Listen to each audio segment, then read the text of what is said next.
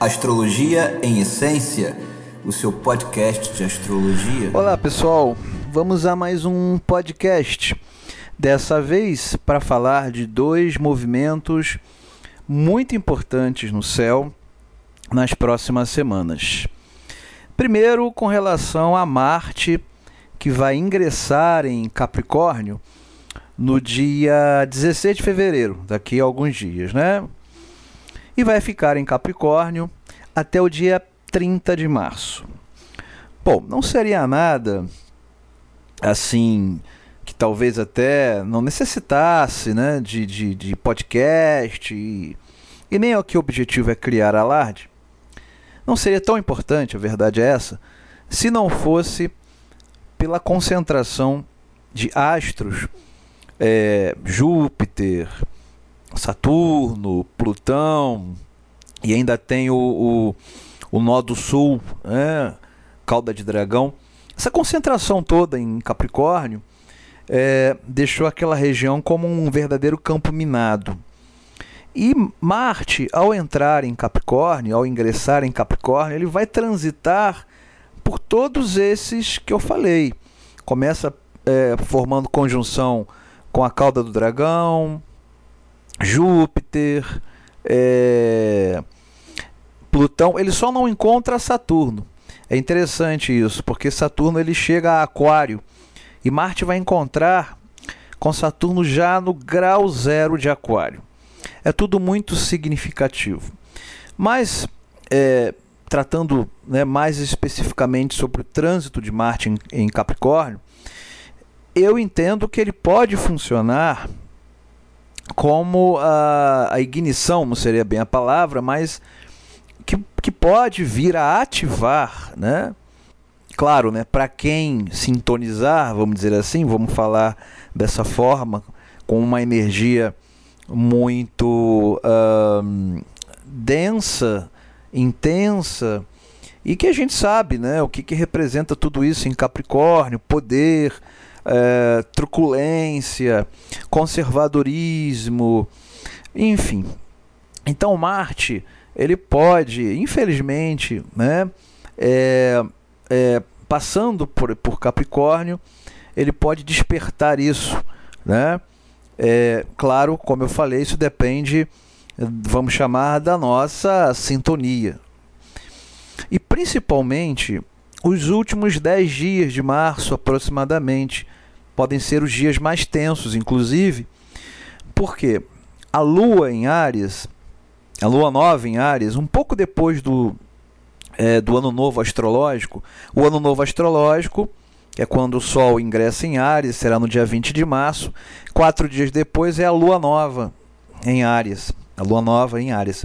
E a Lua Nova vai formar quadratura tensão com Marte, com Júpiter, com Plutão, ou seja, com essa concentração em Capricórnio.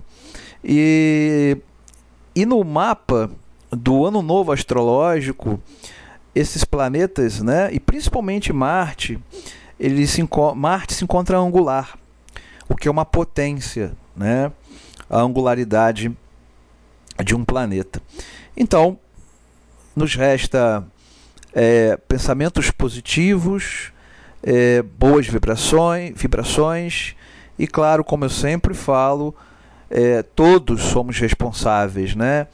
Às vezes uma pequenina, uma coisinha de nada e a gente deixa aquilo alimentar a, a, uma bobeira, né? E aquilo vai tomando corpo, vai tomando forma e a gente perde o controle e quando vê é, enfim, é algo desagradável, entenderam? Bom, tomara que né, não seja por aí. Aliás, outra coisa também é que, infelizmente, infelizmente, essa passagem de Marte também pode vir a movimentar é, placas tectônicas, movimentar no sentido de ativar né, é, da relação sincronística, como a gente diz, do movimento no céu em relação às coisas da Terra, o que está em cima, como que está embaixo, enfim. Não é Marte o causador, né? mas quase sempre ele representa aquele que, que puxa o gatilho, né? que ativa um processo de algo que já está ali aguardando né? para que seja ativado. Então também isso pode vir, né, esse trânsito, a mexer com a terra, com a, com a, com a mãe terra. Bom, porque é uma região né, que está já ativa, né, já está machucada, até eu diria, com os eclipses que vem acontecendo né, nessa região de Capricórnio, aliás, na verdade, no eixo Câncer e Capricórnio. Acho que eu nem preciso dizer que para capricornianos, é, cancerianos, podem ser dias realmente difíceis. E eu não falo só para quem tem o Sol nestes signos, né? mas o ascendente, a Lua, ou melhor, um stellium, uma concentração nessa região é, do, do, do mapa natal. E aí tem que olhar o mapa, né? fazer o estudo. Mas não é só isso. Nesse podcast eu quero também chamar a atenção para Mercúrio retrógrado. Mas não da forma né, que o pessoal pinta por aí, colocando a culpa, toda a culpa em Mercúrio, né? Como se ele fosse o causador, e não é por aí, né, gente? Mas vai um recado, né? Especialmente, especialmente para os foliões, viu? Pois é, foliões, muita calma nessa hora, muita atenção, na verdade para todos nós, né? Mas por que os foliões? Porque Mercúrio vai retrogradar a partir do dia 16 de fevereiro e vai ficar até o dia 10 de março, então vai pegar todos aqueles dias do carnaval.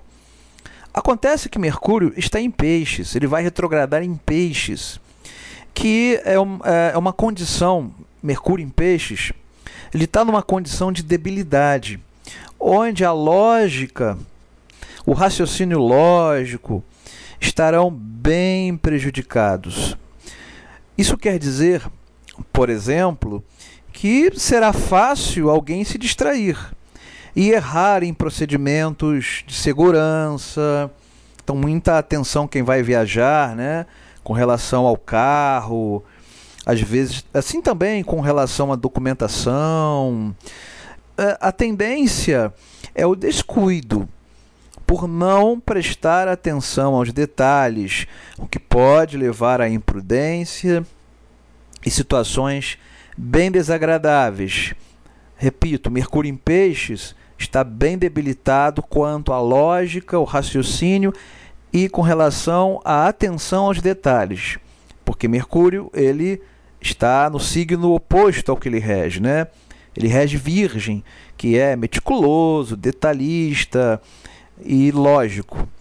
E em Peixes é ao contrário. Em Peixes funciona muito bem para o seguinte, gente: meditação, estudos espirituais, retiro espiritual, uh, ah, para arte principalmente a poesia, literatura, enfim, algo mais intimista. Por isso que eu falei, né? Atenção para os foliões, por causa do, da, da distração. E para aqueles que vão viajar, cuidado com uh, os procedimentos de segurança né, e tudo mais. Na verdade, todos, né, todos nós precisamos redo redobrar os cuidados durante Mercúrio retrógrado. Repito, não é a culpa do planeta, né?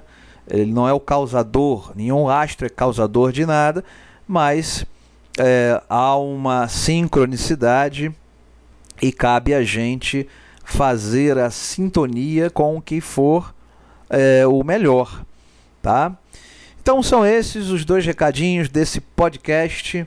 Eu sou Haroldo Mendonça, astrólogo, e até breve com mais informações sobre o céu. Beijo no coração.